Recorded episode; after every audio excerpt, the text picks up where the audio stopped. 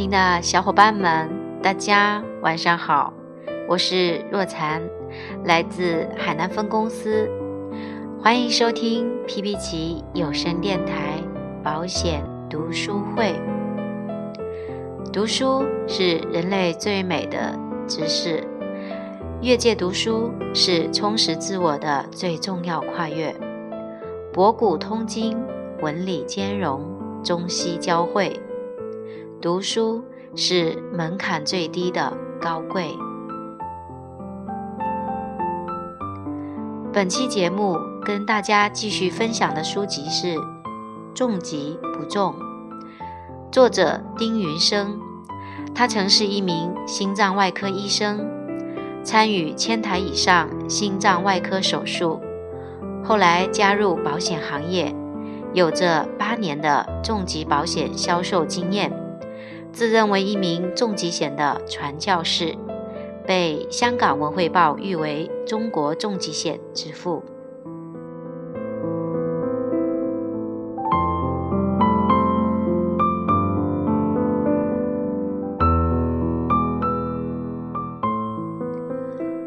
保监会的官网上有重大疾病保险知识问答。其中规定，六种核心疾病是重大疾病保险产品必须包括的，缺少任何一种都不允许叫重大疾病保险。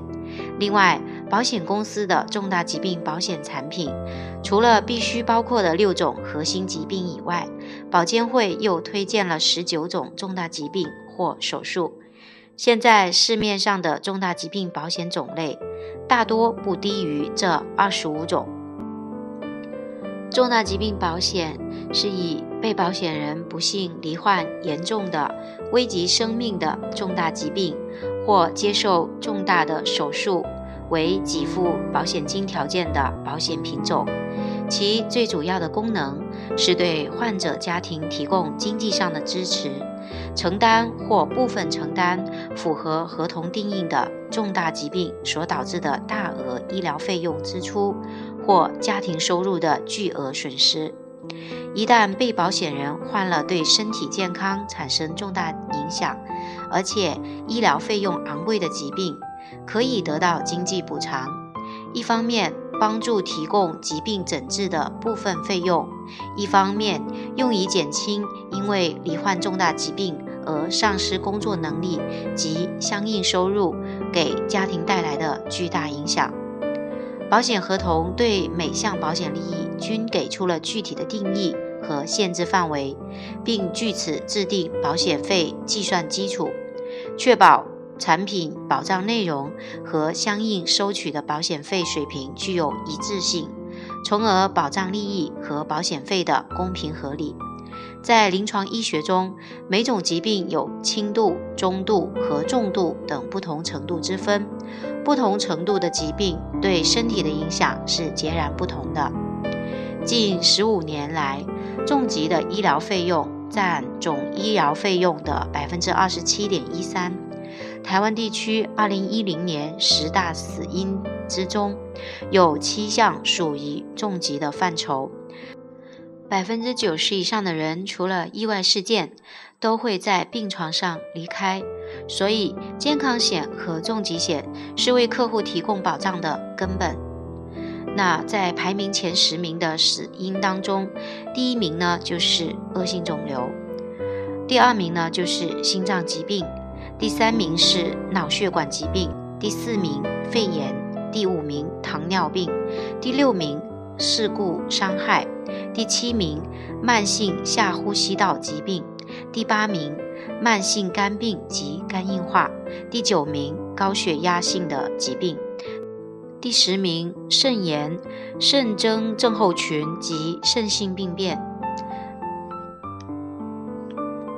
我在保险公司做到第三年的时候，还是只卖过重疾险和意外险。当时的公司业务总监问我：“你为什么不卖养老金呢？”实际上并不是没有人跟我买养老金，而是客户找我买养老金的时候，都被我说的改买重疾险了。我对客户说：“如果你不把重疾险买够的话，我不能保证你能平稳的度过到六十岁之后。我需要先保证你在六十岁之前身体是没有问题的。如果六十岁之前不能保证，现在去规划六十岁之后的理财方案有何意义？这就像盖楼一样，楼盖成型之后再往上垒是很难的。但如果在盖楼的时候把有限的精力和物力都用在打地基上，那么以后这个楼就有可能建得很高。我用这样的思路建议客户在投保前先尽量买够重疾险，打好地基，以后经济宽裕了再继续加保其他产品，以搭建起稳固的保险之楼。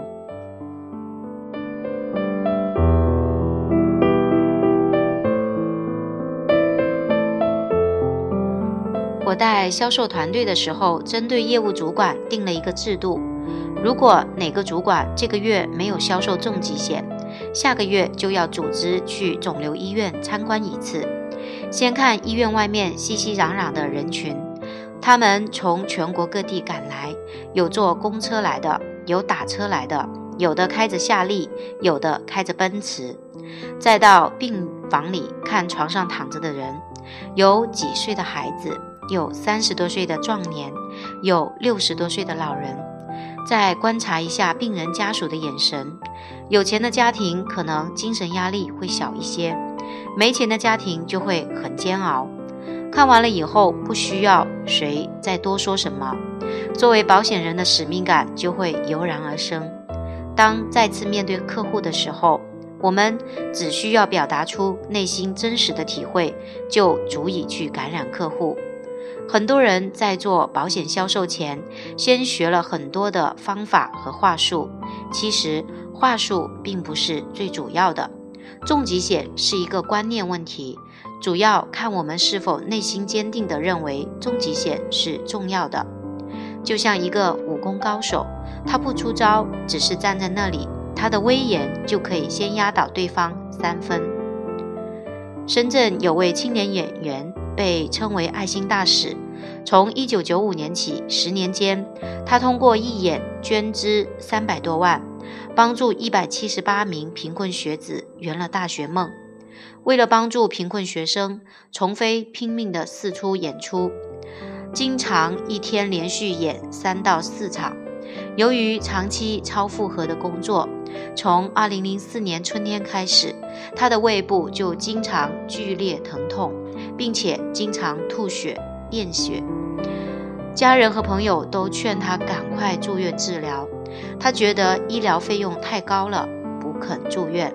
二零零五年，他的病情已经很严重了，连食物都无法下咽，但还是坚持演出。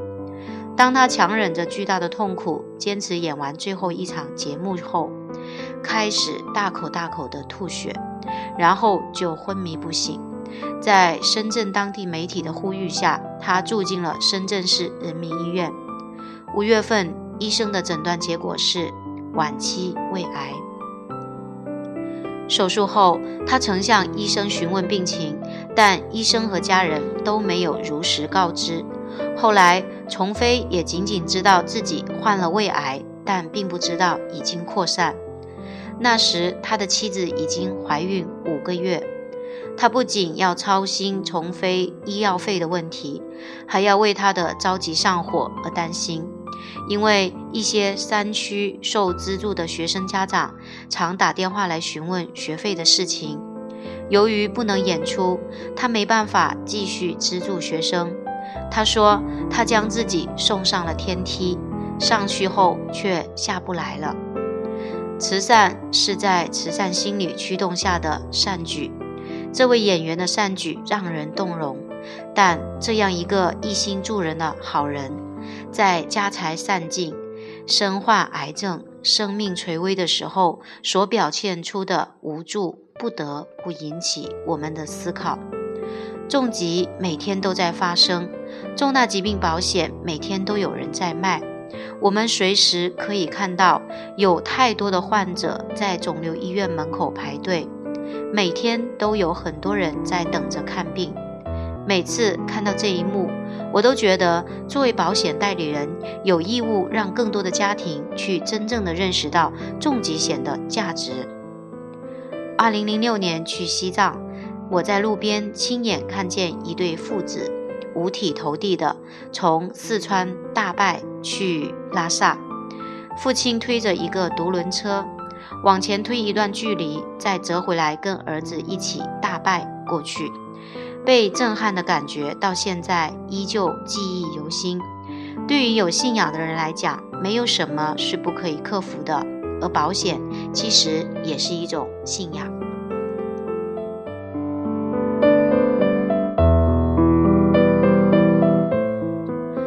老百姓看病一般是这样，在地方的医院看不好就去省医院看，省医院看不好再到北京的医院看。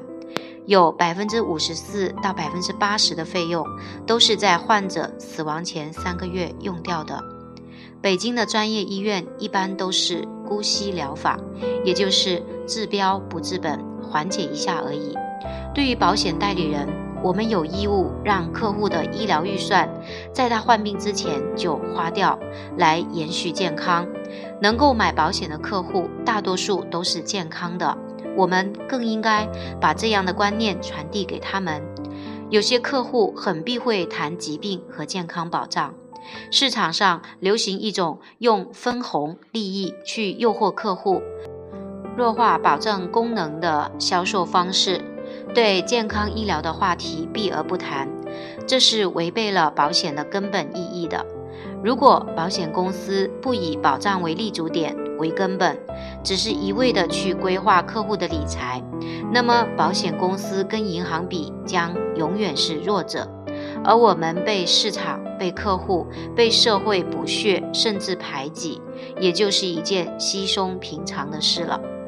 从事保险十年时间，这十年我比平常人看到了更多的生死弥留，看到了更多感激的热泪。也看到了更多无知的人送来的冷漠和白眼，仿佛自己从开始到现在是一次人生的蜕变。朋友问我什么是保险，我说保险是生活的尊严。经常看见新闻播出，某小区有位孤寡老人没有人抚养，某兄弟因为年老父母生活费反目成仇。做人孝字为先，没有人不懂得乌鸦反哺，羔羊跪乳。当生活的压力让人喘不过气，可能这些道理在一些人的眼里就慢慢的淡去了。作为三十岁左右的我们，大多数可能在为自己刚刚稳定的家庭添砖加瓦，更没有时间去考虑自己的未来何去何从。一个人的幸福生活，不是看五十岁之以前。是否潇洒安逸，而是五十岁以后是否衣食无忧，是否有生活的尊严？如何保证自己在将来有尊严？那就要看我们如何保证自己的口袋在五十岁以后依然鼓鼓囊囊，也就是怎么能让自己辛苦挣来的钱，不因为一场风险、一场疾病或者一些自己不能把握的事情而付诸东流。没有人愿意在自己的身上试想意外的发生，也没有人愿意试想最糟糕的事情发生在自己身上。每当最真的惨剧发生在身边的时候，人们最多的是唏嘘感叹：难道这些惨剧真的是茶余饭后的段子吗？五幺二地震、九路公交车事件、新疆的暴力事件、福州动车事件。上海教师公寓火灾，成千上万不愿试想意外发生在自己身上的人离开了我们，成千上万个家庭支离破碎，无数的家庭面临经济危机。当一个家庭的顶梁柱轰然倒塌，那家庭面临的也将是土崩瓦解。有人死后潇洒离去，有人死后留给家人的却是累累的债务。房贷、车贷、信用卡、生意三角债，可怜的父母妻儿不但要为累累的债务操劳，还要为将来的生活辛苦奔波。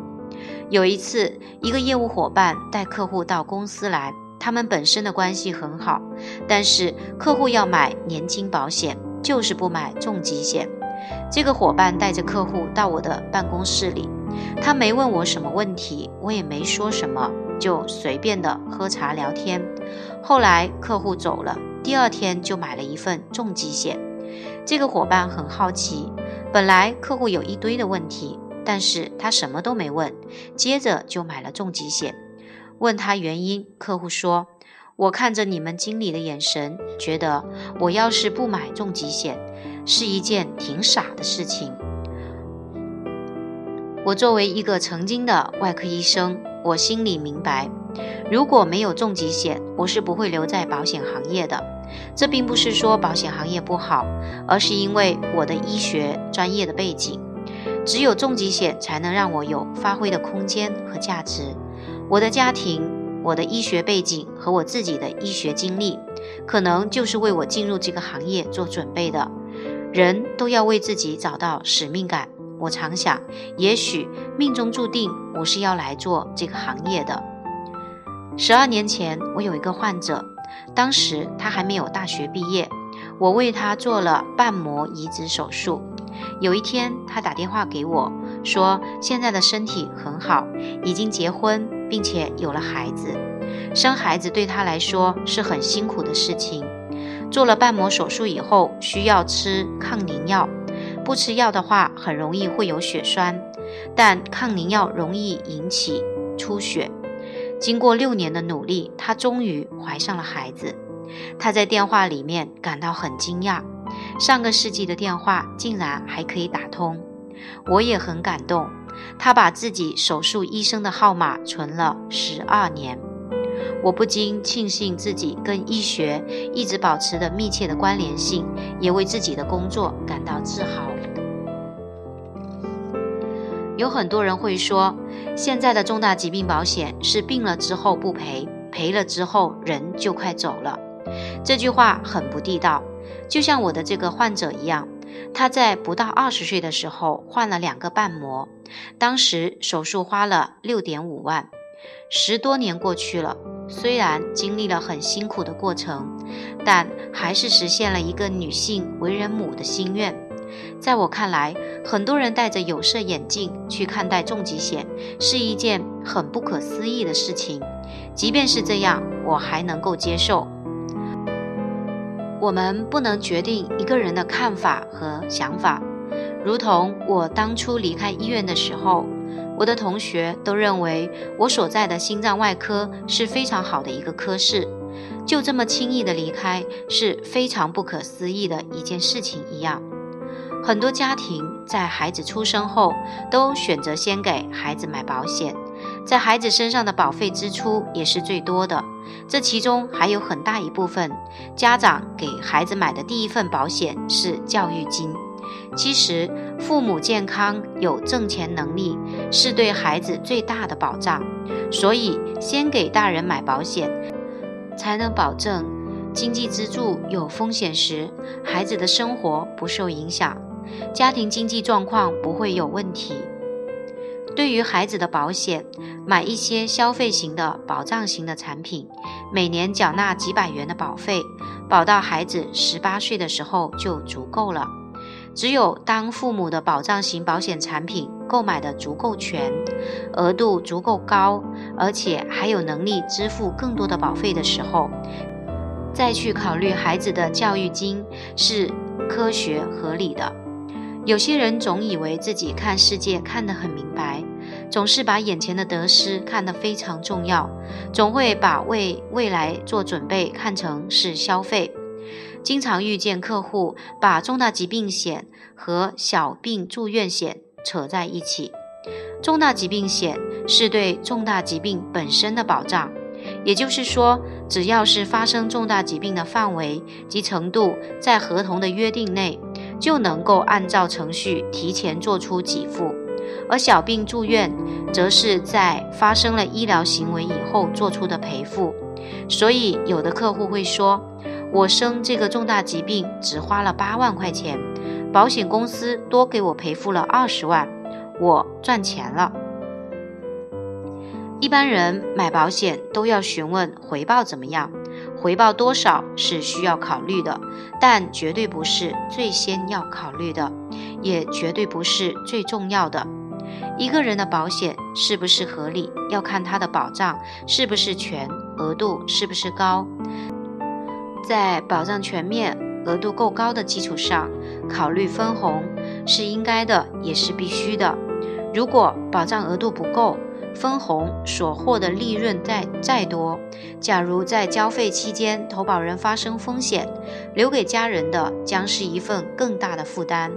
投资也好，分红也好，虽然保险公司可以做到，但不是只有保险公司才能做到。客户可以选择黄金、股票、基金等多种投资方式。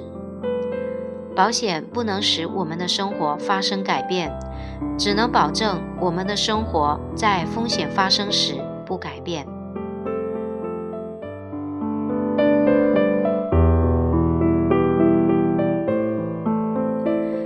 今晚的内容就为大家分享到这里，感谢大家的聆听，同时也祝大家晚安好梦。我们下期节目再见。